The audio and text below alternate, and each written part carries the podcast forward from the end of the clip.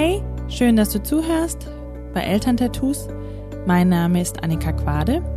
Ich bin Heilpädagogin von Beruf und Mutter und in meinem Podcast dreht sich alles rund um ein erfülltes Familienleben.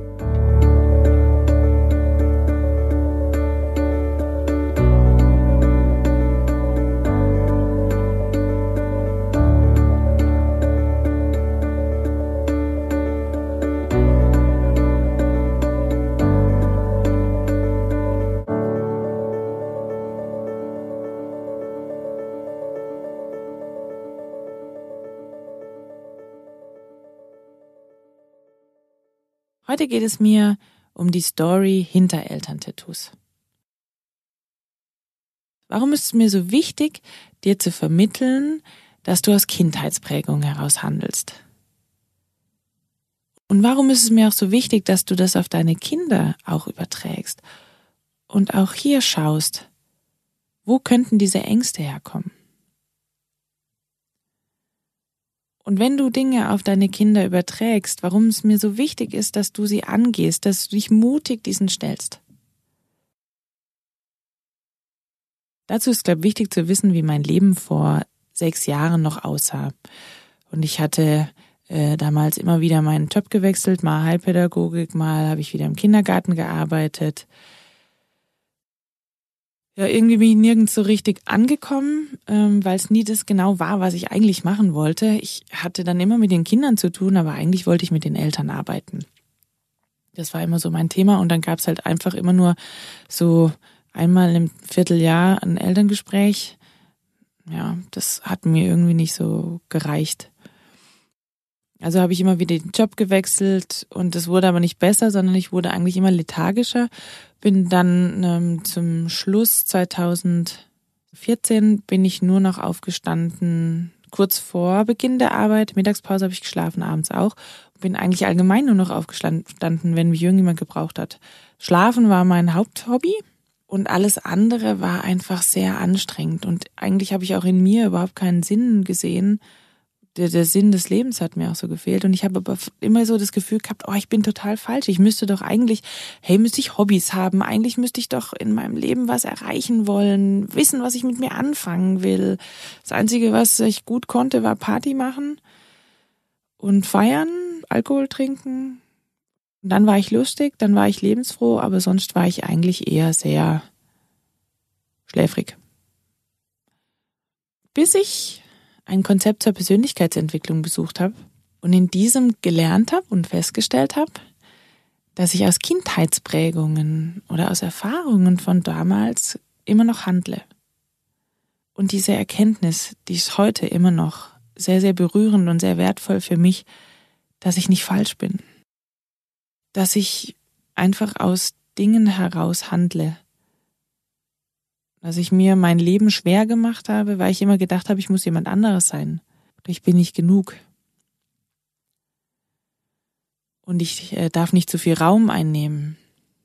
Oder ich muss schauen, dass es dem anderen gut geht, bevor es mir gut geht. Beziehungsweise nur, wenn es dem anderen gut geht, dann geht es auch mir gut, dann komme ich weiter.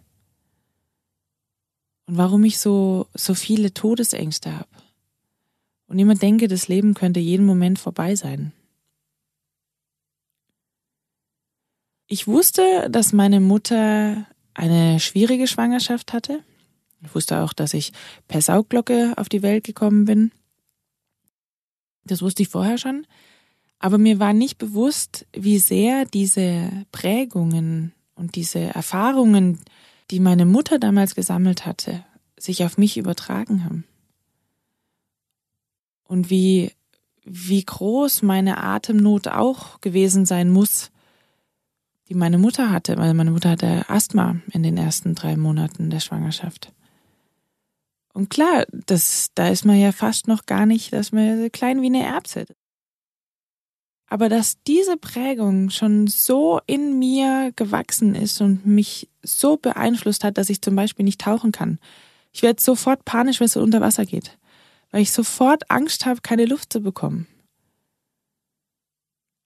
Oder dass ich das Gefühl habe, dass es erst dem anderen gut gehen muss, damit es mir gut gehen kann. ich versuche, versucht habe in der Vergangenheit keinen Raum einzunehmen, bloß nichts im anderen auszulösen. Denn Thema Schwangerschaft meiner Mutter war, sie hatte Asthma bekommen, als sie mit mir schwanger war. Das heißt, ich war der Auslöser. Also bestand mein Leben bis 2015 da drin, bloß kein Auslöser zu sein, bloß nicht aus dem Rahmen zu fallen, aufzufallen oder zu viel Raum einzunehmen, sodass es jemand anderem schlecht gehen könnte. Und als ich diesen Zusammenhang verstanden hatte, konnte ich anfangen, es anders zu machen. Ich hatte zum Beispiel extreme Ängste vor allem deswegen. Mir stand auch überhaupt nichts zu. Und dann habe ich angefangen, tatsächlich die Dinge zu machen, auf die ich Bock habe. Zum Beispiel habe ich Gesangsunterricht angefangen. Oder ich habe eine Auszeit, eine Reise gemacht, ganz alleine mit mir. Und es ist mir schwer gefallen, mit mir selbst etwas zu machen. Aber ich bin durch diese Ängste gegangen und konnte dadurch auch feststellen, dass ich niemand anderen brauche außer mich selbst. Und meine Reise ging weiter und hat sich die letzten eben fünf Jahre entwickelt.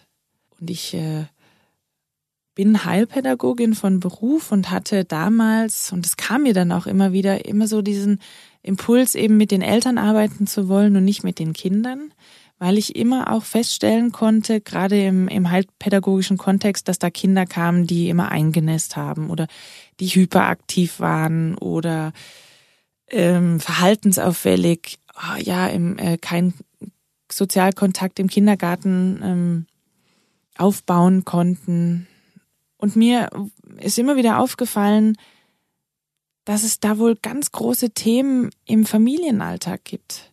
Da waren zum Beispiel Trennungen oder Alleinerziehende oder Mütter, die, die wussten, dass es das letzte Kind ist und die das irgendwie nicht loslassen konnten, was bei dem Kind dann zur Folge hatte, dass es zum Beispiel keinen Stuhlgang mehr abgelassen hat. Weil das natürlich dann auch so nicht loslassen, nicht weiterkommen, nicht wachsen und oh, das hat mich total beschäftigt und bewegt und ich habe diese Kinder gesehen, die eigentlich nur Symptomträger sind. Aber die wirkliche Ursache, die liegt wo ganz anders. Und so wie ich das bei mir feststellen konnte, dass der, der Ursprung eigentlich ein ganz anderer ist. Dieses Asthma, das hat mit mir nichts zu tun gehabt. Das sind Dinge, wo wir Kinder Dinge übernehmen von unseren Eltern, die eigentlich gar nicht unser Thema sind. Und mich hat das die letzten Jahre total beschäftigt und ich konnte das natürlich dann auch bei der Geburt oder ja auch in der Schwangerschaft mit meinem Sohn einfach feststellen, wie ich auch meine Ängste, da waren sie wieder, diese Todesangst und dieses kann jeden Moment vorbei sein, das habe ich auch wieder meinem Sohn weitergegeben. Und ich habe mich so schlecht gefühlt und so, so schuldig, schuld an etwas zu sein. Da war es auch wieder. Ich bin wieder ein Auslöser.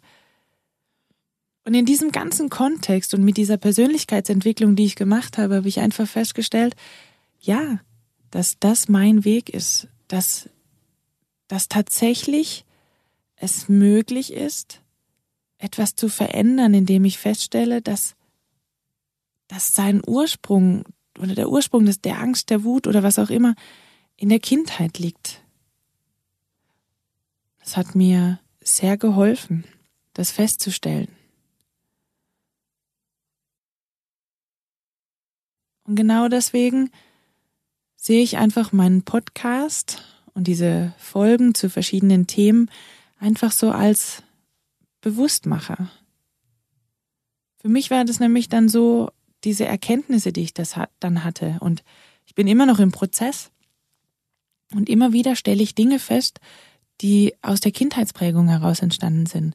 Und wenn ich diese Erkenntnisse habe und mir das bewusst mache, dann, dann entsteht wieder was Neues. Dieser Aha-Effekt, der ist genial. Wenn ich wirklich feststelle, ach krass, genau, ach jetzt handle ich wieder aus der Kindheitsprägung heraus, da hat die kleine Annika wieder Ängste, dann, das ist ein Hammergefühl, das ich sehr gerne auch bei anderen sehe. Ich bin mit vielen im Austausch und auch mit diesen, den Menschen des, äh, der Persönlichkeitsentwicklung. Und es lohnt sich tatsächlich festzustellen, wo es wirklich herkommt und nicht einfach zu sagen, ach, das ist halt so, ja, das war schon immer so oder das machen wir halt so und ach, ich weiß auch nicht, wo das herkommt. Stell dich deinen Ängsten. Das lohnt sich und das macht frei und das, ja, das Leben macht einfach einen viel größeren Sinn und viel mehr Spaß, wenn du diesen Zusammenhang herstellen kannst. Für dich und natürlich auch für deine Kinder.